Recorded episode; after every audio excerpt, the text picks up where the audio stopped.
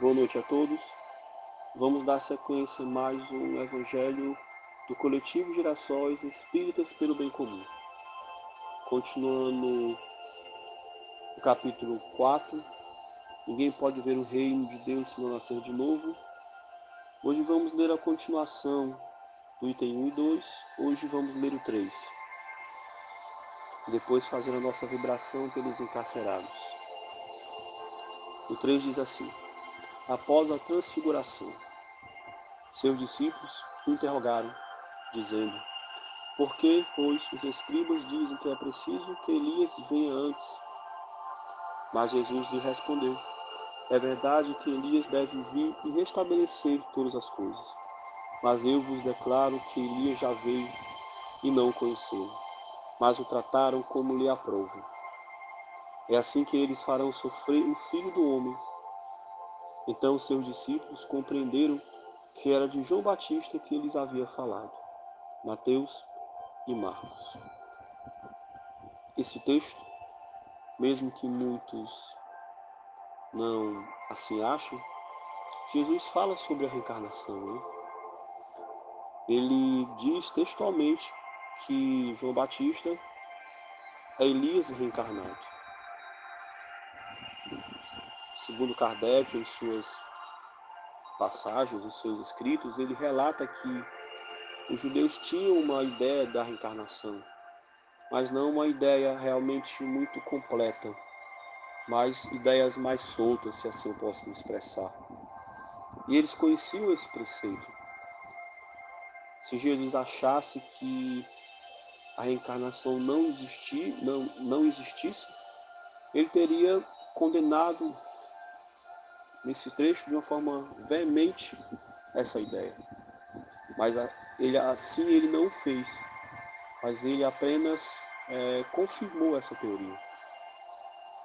A reencarnação ela traz muitos benefícios, né? Um dos primeiros é nos possibilitar várias oportunidades de aprendizado através de nossas várias existências, né? Outra coisa é nos retirar esses preceitos que a sociedade hoje tem, que de uma forma está enraizado em nosso, em nosso, em nosso contexto. Os preconceitos de raça, os preconceitos contra a mulher, os preconceitos contra é, o grupo LGBTQI, os preconceitos de pobre, de rico e de os preconceitos de nação e outros vários. Porque a reencarnação nos faz compreender que todos nós somos irmãos como espíritos e nas nossas várias migrações podemos transitar em várias posições, porque isso é natural assim fazermos, para poder ter várias oportunidades de aprendizado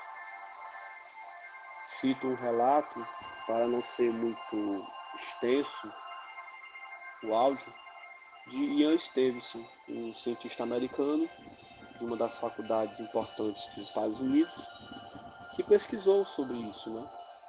Ele tem vários livros publicados. Ele já faleceu, já. Está com um tempinho, talvez. Acho que ele faleceu em 2000, se não me falha a memória. E ele foi atrás de relatos de crianças pequenas, é, onde elas falavam sobre suas reencarnações. Né?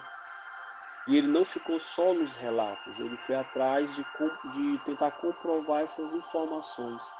E muitas ele comprovou, aonde crianças falavam que eram pessoa X, moravam em tal canto, trabalhavam nisso, os pais era isso, e ele foi verificando as informações e comprovando.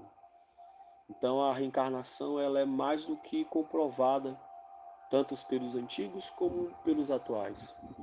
Mas infelizmente nossa ciência ainda teima em compreender esse, esse fato, né? Ou não sei se a palavra compreender é a certa, mas em aceitar Que possamos agora, para encerrar, sentar numa posição tranquila, calma, buscar fechar os nossos olhos, respirar profundamente, fazendo assim um exercício de mentalização para a nossa vibração. Respirando pelo nariz, soltando pela boca, imaginando que na respiração estamos colocando para o nosso organismo energias positivas que fortalecem o nosso ser, nos ajudam a curar as doenças, nos ajuda a melhorarmos nas doenças que estivermos agora. E quando respiramos, colocando o ar para fora, imaginemos que as coisas ruins, as dores, as mazelas, estão sendo colocadas para fora junto com esse processo de oxigenação.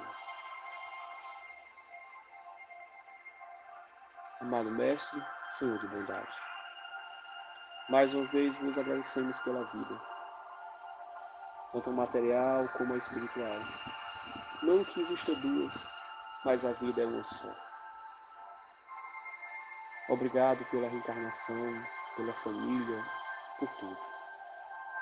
Auxilia-nos para que possamos compreender a nossa posição na vida material e buscarmos da melhor maneira possível desenvolver nossas potências e compreendermos como espíritos que somos.